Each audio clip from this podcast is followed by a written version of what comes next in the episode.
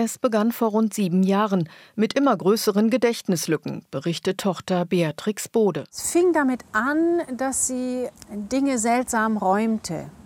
Da wohnte ich noch nicht hier und da fanden wir die Taschenlampe im Kühlschrank.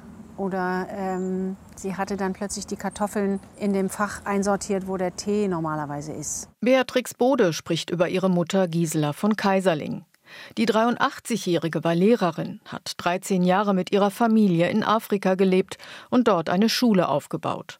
Sie blickt auf ein reiches Leben zurück, das sich in der Erinnerung der alten Dame langsam auflöst, weil sie an Demenz leidet. Das ist die Natur, die, die eben das immer mehr wegnimmt, nicht? Das, das, wie heißt das? Gehirn verliert eben lauter Stücke und dann muss man ohne die leben. Beatrix Bode war schnell klar, dass ihre Mutter Hilfe braucht und nicht mehr allein in ihrem Haus am Stadtrand von Leipzig leben kann.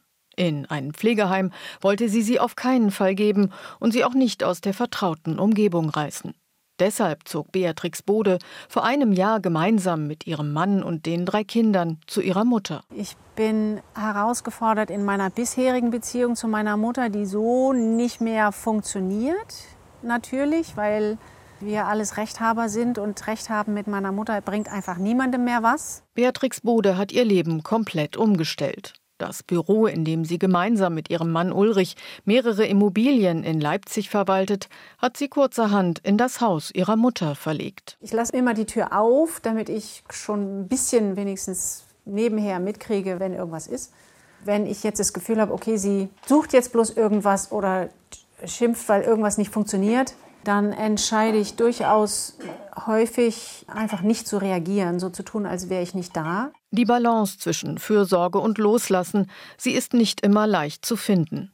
Beatrix Bode hat ihrer Mutter eine Smartwatch gekauft, mit der sie sie im Notfall orten kann. Das mache ich übrigens manchmal ganz gerne, wenn ich sie bei der Physiotherapie abgesetzt habe und sie soll alleine nach Hause laufen. Dann kann ich sie sozusagen mit der Uhr dann verfolgen, ob sie tatsächlich den Weg findet oder ob sie vielleicht beim Nachbarn da vorne hängen geblieben ist oder so, wenn sie mal nicht erscheint. Beatrix Bode ist einfallsreich und sie hat sich ein Netz aus Nachbarn und Therapeutinnen aufgebaut, die sie entlasten, wenn sie einfach mal raus muss. Im Moment ist die Situation, dass ich zu Hause bin und nur zu Hause und nur mit meiner Mutter und so, das, das ertrage ich nicht. Ich muss raus, ich muss in die Welt, ich muss unter Leute einfach mal und Sachen tun, die mit all dem nichts zu tun haben. Einfach gar nichts. Raus, das bedeutet für die 53-Jährige zweimal die Woche Rafting im Kanupark Mark Kleberg.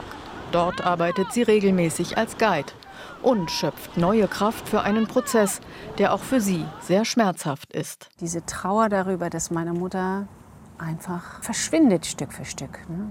und sie nicht mehr die Person ist, die sie war. RBB 24 Inforadio vom Rundfunk Berlin-Brandenburg.